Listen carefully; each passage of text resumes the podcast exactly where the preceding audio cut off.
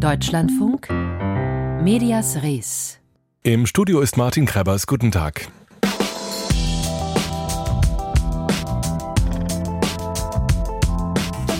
Eine neue Super-ARD und keine Intendanten mehr. Der Zukunftsrat hat weitreichende Empfehlungen für den öffentlich-rechtlichen Rundfunk gegeben. Jetzt ist die Politik am Zug. Wir sprechen gleich mit Sachsens Medienminister Oliver Schenk. Vorher schauen wir auf ein Demo-Wochenende, wie es lange keines gab in Deutschland und wie die AfD kommunikativ damit umgeht. 900.000 Menschen sind bundesweit am Wochenende auf die Straßen gegangen, um gegen die AfD zu protestieren. Eine solche Protestwelle gab es wohl zuletzt Anfang der 80er Jahre gegen den NATO-Doppelbeschluss. Das scheint auch in der AfD selbst eine gewisse Unruhe zu sorgen. Björn Höcke, der thüringische Landesvorsitzende, versucht nun Zweifel an den Protesten zu säen. Über diese Strategie habe ich mit Michael Kraske gesprochen, Journalist und Autor des Buchs Tatworte, in dem er die Kommunikation der AfD AfD analysiert. Ich habe Michael Kraske gefragt, bringen die Demos die AfD in Erklärungsnot? Ja, die bringen die AfD in Erklärungsnot und wir erleben gerade, dass sie in einer Art Panikmodus ist. Sie packt das ganze Besteck demokratiefeindlicher Krisen-PR aus und das reicht tatsächlich von rüder Pressefeindlichkeit ja über die Beschimpfung von Demokratinnen und Demokraten, die gegen Rechtsextremismus und für die Demokratie demonstrieren, bis hin zu Fake News und Desinformation. Nehmen wir mal ein Beispiel raus auf einer Veranstaltung in Gera. Da sagte Björn Höcke, Zitat, es sah so ein bisschen aus wie 1933, die Fackelmärsche der Nazis. Was bewirkt ein solcher Vergleich? Ja, das ist vor allen Dingen nach innen gerichtet, um die Reihen zu schließen. Das ist eine typische Umkehr Erzählung, die Höcke da anwendet. Er selber, der Rechtsextremist, den man äh, gerichtsfest einen Faschisten nennen darf, versucht tatsächlich die Demokratinnen und Demokraten zu diskreditieren, indem er diejenigen, die wirklich diese Demokratie schützen und verteidigen wollen, gleichsetzt wirklich mit den Fackelträgern 1933. Das scheint uns absurd. Das soll aber dazu führen, natürlich nach innen hin, in der AfD, das Feindbild aufrecht zu erhalten und jegliche Zweifel, die jetzt auch aufgrund von dieser wirklich kraftvollen demokratischen äh, Mobilisierung auf den Straßen ausgeht, um die im Keim zu ersticken. Fake News haben Sie angesprochen. Von rechten Internetakteuren kam der Vorwurf der Bildmanipulation und machen ähm, daraus dann eine Verschwörungserzählung. Was genau wird da behauptet?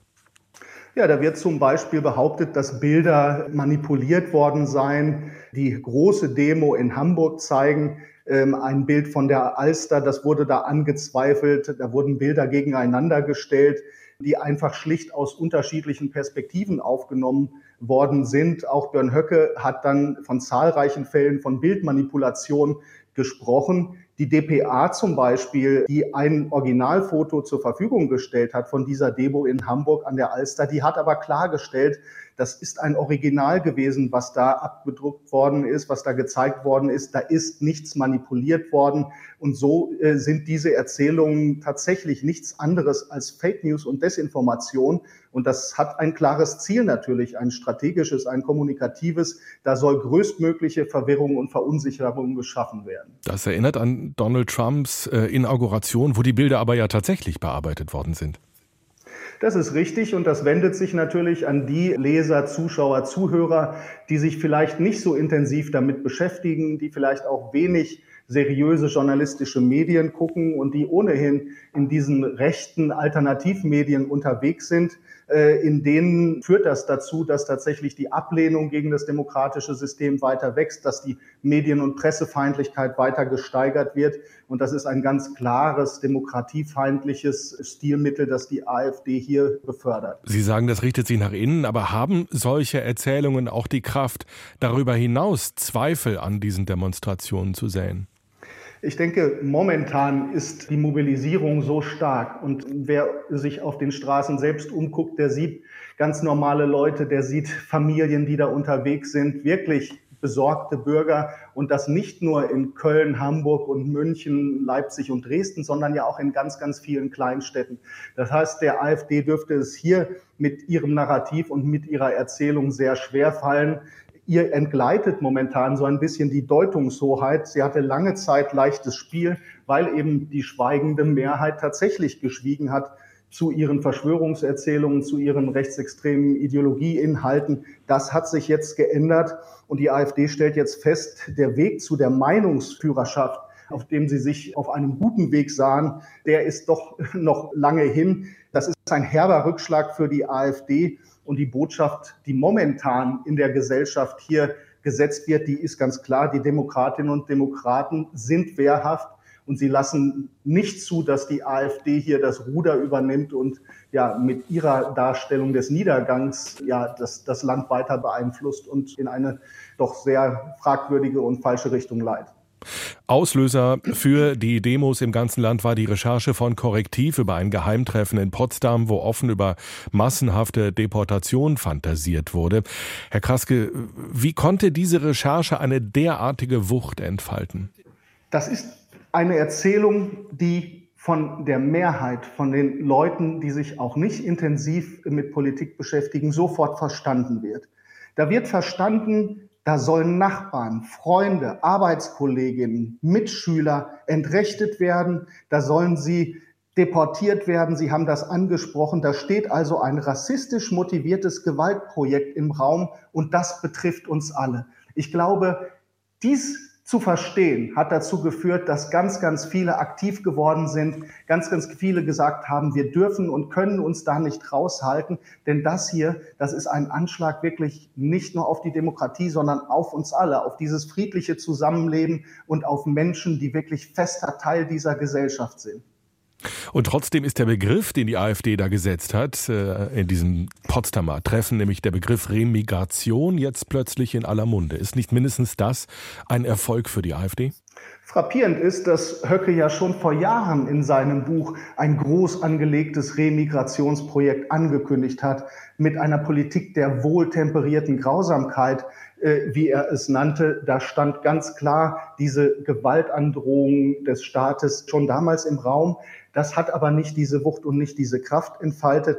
Derzeit versucht die AfD händeringend und verzweifelt, diesen Begriff der Remigration zu retten. Man kann das auch an den rüden pressefeindlichen Ausführungen von Alice Weidel erkennen, die da die äh, Presse beschimpft und von einer Schmutzkampagne spricht. Remigration, das soll so harmlos klingen, aber mittlerweile ist verstanden, was eben dahinter steckt.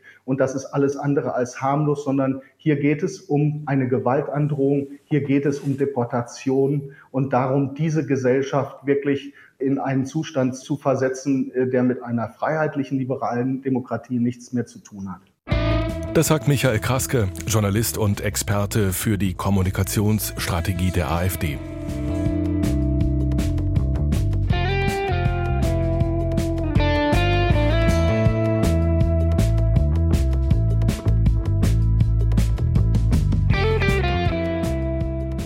Medias Re ist das Medienmagazin in Deutschlandfunk. Es waren die Landesregierungen, die im vergangenen März den Zukunftsrat eingesetzt haben.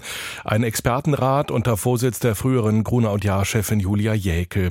Gemeinsam sollte eine Vision für ARD, ZDF und Deutschlandradio entwickelt werden. Wie sieht ein erfolgreicher und akzeptierter öffentlich-rechtlicher Rundfunk in Zukunft aus? Die Vision liegt jetzt auf dem Tisch. Der Zukunftsrat ist Vergangenheit. Jetzt sind wieder die Länder dran. Oliver Schenk, CDU, ist Staatsminister für Medien im Freistaat Sachsen. Ich habe ihn kurz vor der Sendung gefragt, ob der Zukunftsrat seine Erwartungen erfüllt hat. Ja, ich bin sehr dankbar für die Arbeit äh, des Zukunftsrats. Er hat Strukturen hinterfragt und sich Gedanken gemacht, wie man den öffentlich-rechtlichen Rundfunk äh, für die Zukunft stärker digital und effizienter aufstellen kann. Ich denke vor allem Vorschläge, die auf eine stärkere Bündelung von technischen Kompetenzen, Zusammenlegung ähm, von äh, Dingen, die heute in neuen Anstalten dezentral gemacht werden, dass man so etwas in der heutigen Zeit stärker miteinander bündelt, für sehr klug genauso wie die Frage, wie man auch ein stärkeres Bonus-Malus-System einführt, dass man am Erfolg des Öffentlich-Rechtlichen ausgerichtet dann auch ähm, die Finanzierung bewilligt. Das sind Schritte in die richtige Richtung und ähm, jetzt liegt es wieder an der Politik, diese Dinge zusammenzuführen und ein überzeugendes Reformpaket zu schmieden. Bayerns Ministerpräsident Markus Söder hätte es, glaube ich, gerne sehr viel konkreter gehabt, denn der hatte ja am Tag vor dem Abschlussbericht eine lange Streichliste vorgelegt mit Sendern und ganzen Anstalten, die seiner Meinung nach dicht gemacht werden könnten. Und davon steht nun gar nichts drin in diesem Bericht. Geht es also ohne Schließen und Streichen? Ich glaube, wenn man sich die Vorschläge anguckt, dann ist das ein Gesamtkonzept, was der Zukunftsrat gemacht hat. Und ähm, er spricht ja sehr stark auch sich für eine stärker regionale Komponente aus, die ich auch äh, für absolut notwendig halte in der heutigen Zeit, wo wir sehen, wie schwer sich regionale Radiosender, äh, lokale TV-Anstalten, die Zeitungen tun. Wir brauchen dieses Regionale. Und ähm, wenn es uns gleichzeitig gelingt, äh, Dinge, die heute dezentral gemacht werden, stärker an eine Stelle zu bündeln, dann werden Ressourcen frei freigelenkt, die wir auch ähm, stärker für diese inhaltlichen Aufgaben nutzen können. Und dann stellt sich, glaube ich, die Frage nicht mehr so, welche Anstalten man zusammenlegt, welche Funkhäuser man zusammenlegt, weil wir das dann alles an einer Stelle bündeln und damit Mittel freilenken für die dezentralen Arbeiten. Sie nennen es ein Gesamtkonzept. Julia Jäckel, die Vorsitzende des Zukunftsrats, hat auch gesagt, man muss das eigentlich gesamt umsetzen, damit es funktioniert. Wie stehen denn die Chancen dafür auf politischer Seite jetzt? Die Länder haben selbst eine Reihe von Vorschlägen entwickelt, äh, wie man den öffentlich-rechtlichen äh, neu und effizienter ausstellen kann.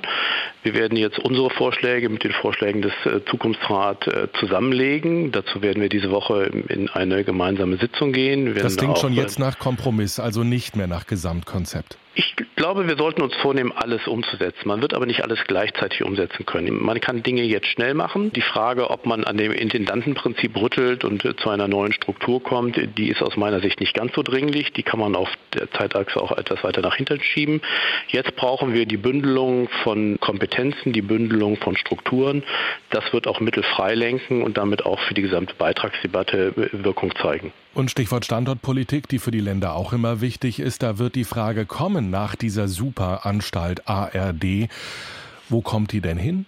Na, wenn ich mir die jetzige Verteilung angucke, wo die Gemeinschaftseinrichtungen angesiedelt sind, das sind über 50, die sind überwiegend in den alten Bundesländern lokalisiert, äh, dann werden Sie sich nicht wundern, äh, dass ich aus Sachsen heraus natürlich sehr stark dafür plädiere, dass eine solche neue Anstalt ihren Sitz auf jeden Fall auch in den neuen Ländern braucht. Und diese Tochtergesellschaft, die es geben soll, die wäre auch noch eine, die einen Standort verdienen kann, nämlich diese Tochtergesellschaft als Plattform und Mediatheks Sammelstelle sozusagen, wo alle Online-Aufgaben gebündelt werden. Wie sinnvoll ist dieser Gedanke?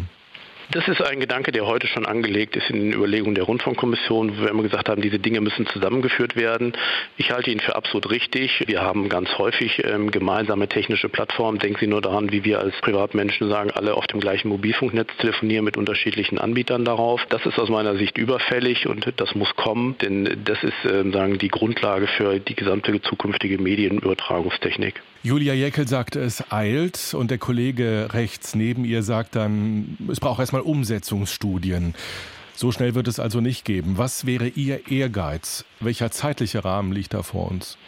Man muss jetzt gucken, wir haben ja momentan aktuelle Debatten äh, mit der KEF ähm, über den, den künftigen Beitrag. Mein Wunsch ist, dass wir äh, uns jetzt sehr zügig an einen neuen Staatsvertrag machen, dass wir am Ende dieser Woche oder in der übernächsten Woche dann die Kernpunkte definiert haben, was wir äh, umsetzen wollen und dass wir uns dann auf den Weg machen und bis in den Herbst hinein ein entsprechendes Umsetzungsprogramm haben, dass wir dann auch politisch zwischen den Ländern einigen können und dann auch in die politischen Debatten mit unseren Landtagen bringen könnten. Oliver Schenk, Medienminister in Sachsen zu den Vorschlägen des Zukunftsrates für ARD, ZDF und Deutschlandradio.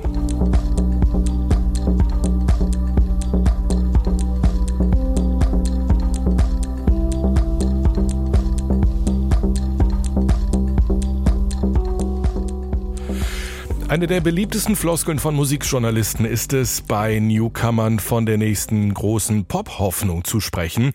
Hoffnung aber ist rar gesät unter Musikjournalistinnen und Journalisten. Immer mehr Fachzeitschriften oder Seiten machen dicht. Zuletzt traf es in der vergangenen Woche das US-Online-Magazin Pitchfork. Es soll innerhalb des Condé Nast Verlags im Männermagazin GQ aufgehen. Zahlreiche Mitarbeiter wurden entlassen. Dabei war Pitchfork eine letzte Bastion für kritischen Musikjournalismus.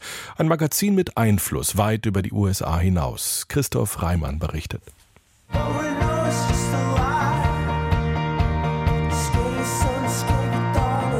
Wo wären Arcade Fire ohne Pitchfork?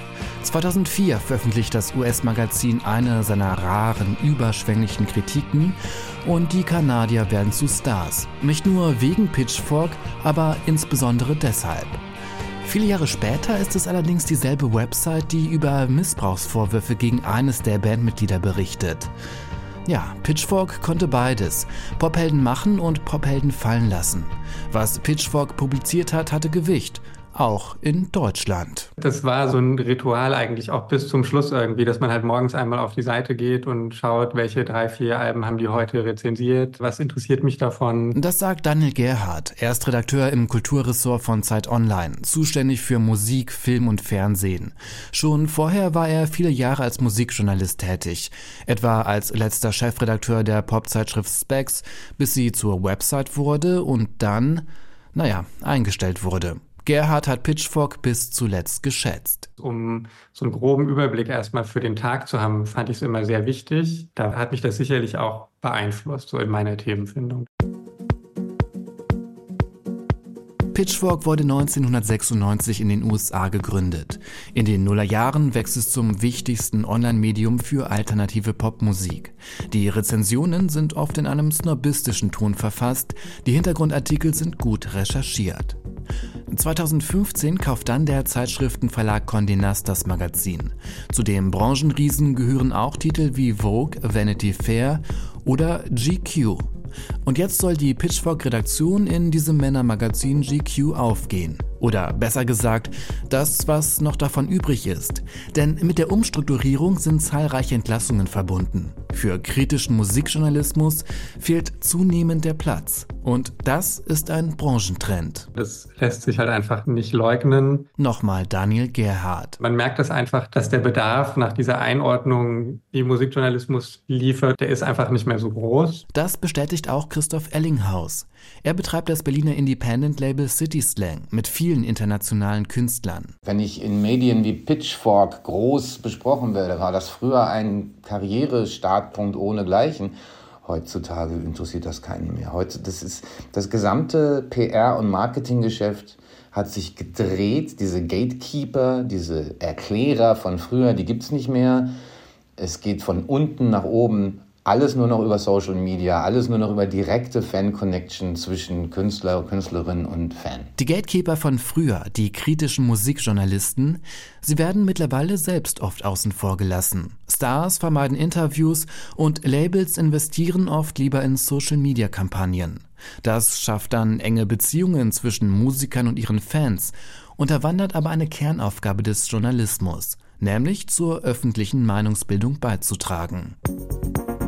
Natürlich gibt es immer noch ein paar Musikmagazine, international genauso wie in Deutschland. Und? Ja, es gibt eben in den großen Tageszeitungen, Nachrichtenportalen diese Präsenz noch. Meint Daniel Gerhardt. Aber ich habe eben als Redakteur, der für sowas verantwortlich ist, das Gefühl, es ist keine Selbstverständlichkeit, dass es die gibt. Wo kritischer Musikjournalismus fehlt, wächst der Einfluss von Social Media PR, Fanmedien, Corporate Zeitungen, Influencer Marketing und Streaming-Algorithmen.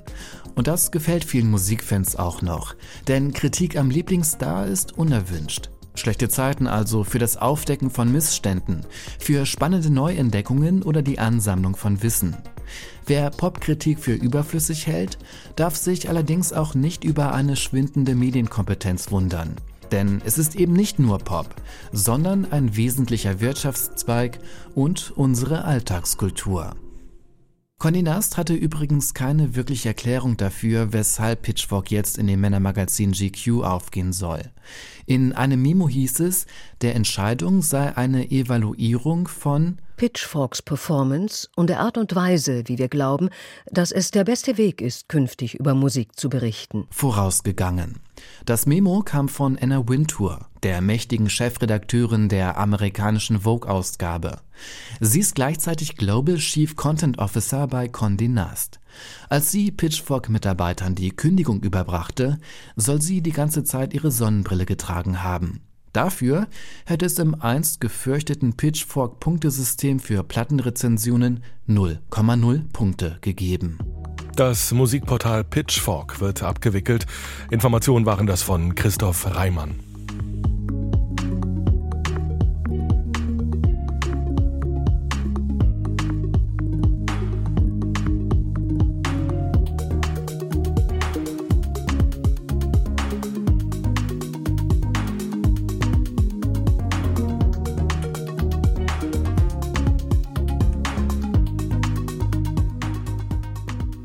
Der Deutschlandfunk. Kritisch über den Ukraine-Krieg und die russische Armee zu berichten, soll schon bald die komplette Enteignung nach sich ziehen können. Ein entsprechender Gesetzentwurf ging heute durchs russische Parlament.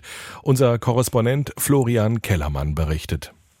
Nach dem geplanten Gesetz kann derjenige sein Eigentum verlieren, der sogenannte Fake News über die russische Armee verbreitet oder die Armee diskreditiert. Begriffe, die russische Gerichte sehr weit fassen. Sie verurteilten aufgrund der einschlägigen Paragraphen selbst Russinnen und Russen, die auf der Straße weiße, unbeschriftete Blätter hochhielten und damit gegen den Krieg protestierten aber nicht in Russland Protestierende seien das eigentliche Ziel des Gesetzes, meint der Publizist des russischen Exilsenders Radio Svoboda, Maxim Blant, in seiner Kolumne. Als erste wird das professionelle russische Journalisten betreffen, die den Krieg auch Krieg nennen und ein Verbrechen, ein Verbrechen. Die meisten von ihnen leben im Ausland. Die Strafverfolgungsbehörden können ihnen nicht beikommen, aber sie haben weiterhin Eigentum in Russland Wohnungen, Autos, Grundstücke. Wenn man ihnen das wegnimmt, verschafft das Genugtuung. Genugtuung für jene, die schon lange eine Bestrafung der ins Ausland geflohenen Russen fordern. So Parlamentssprecher Vyacheslav Volodin von der Kreml-Partei Einiges Russland. Schon vor knapp einem Jahr erklärte er in der Staatsduma, es gibt solche, die feige sind und das Land verlassen haben, die aber im Ausland still sitzen und unser Land in Ruhe lassen. Und dann gibt es Schurken, die ausgereist sind, die ihren Lebensunterhalt durch unser Land bestreiten, Honorare bekommen, hier sogar noch Geschäfte machen und die dabei unser Land mit Schmutz übergießen und sich die Füße an ihm abputzen. Neben Journalisten dürften damit unter anderem Künstler gemeint sein, die im Ausland Russlands Krieg kritisieren. Juristen bezeichnen das geplante Gesetz als verfassungswidrig. Der Staat dürfe eigentlich nur dann Eigentum konfiszieren, wenn der Eigentümer es illegal erworben hat. Doch kaum ein Beobachter bezweifelt, dass das Gesetz in Kraft treten wird, denn hinter ihm stehen auch die Staatsanwaltschaft und das Justizministerium. Florian Kellermann berichtete. Es soll ja nicht das entscheidende Kriterium sein für öffentlich-rechtliche Fernsehsendungen und doch wird Karin Mioska sehr genau hingeschaut haben, als gegen 9 Uhr heute Morgen die Einschaltquoten vorlagen. Meistens ist es etwas weniger als die Hälfte der Tatortzuschauer, die drangeblieben sind bei Anne Will. Gestern waren es deutlich mehr. 4,4 Millionen Menschen, ein Marktanteil von 18,4 Prozent. Das war rein zahlenmäßig ein sehr erfolgreicher Einstand für die neue Sonntagstalkerin im ersten Journalisten. Und auch inhaltlich bekommt Mioska überwiegend positive Kritiken für ihr Einstandsinterview mit Friedrich Merz. Das war Medias Res, das Medienmagazin am Montag. Hier folgt der Büchermarkt mit Maike Albert. Mein Name ist Martin Krebers und ich wünsche Ihnen einen schönen Montagnachmittag.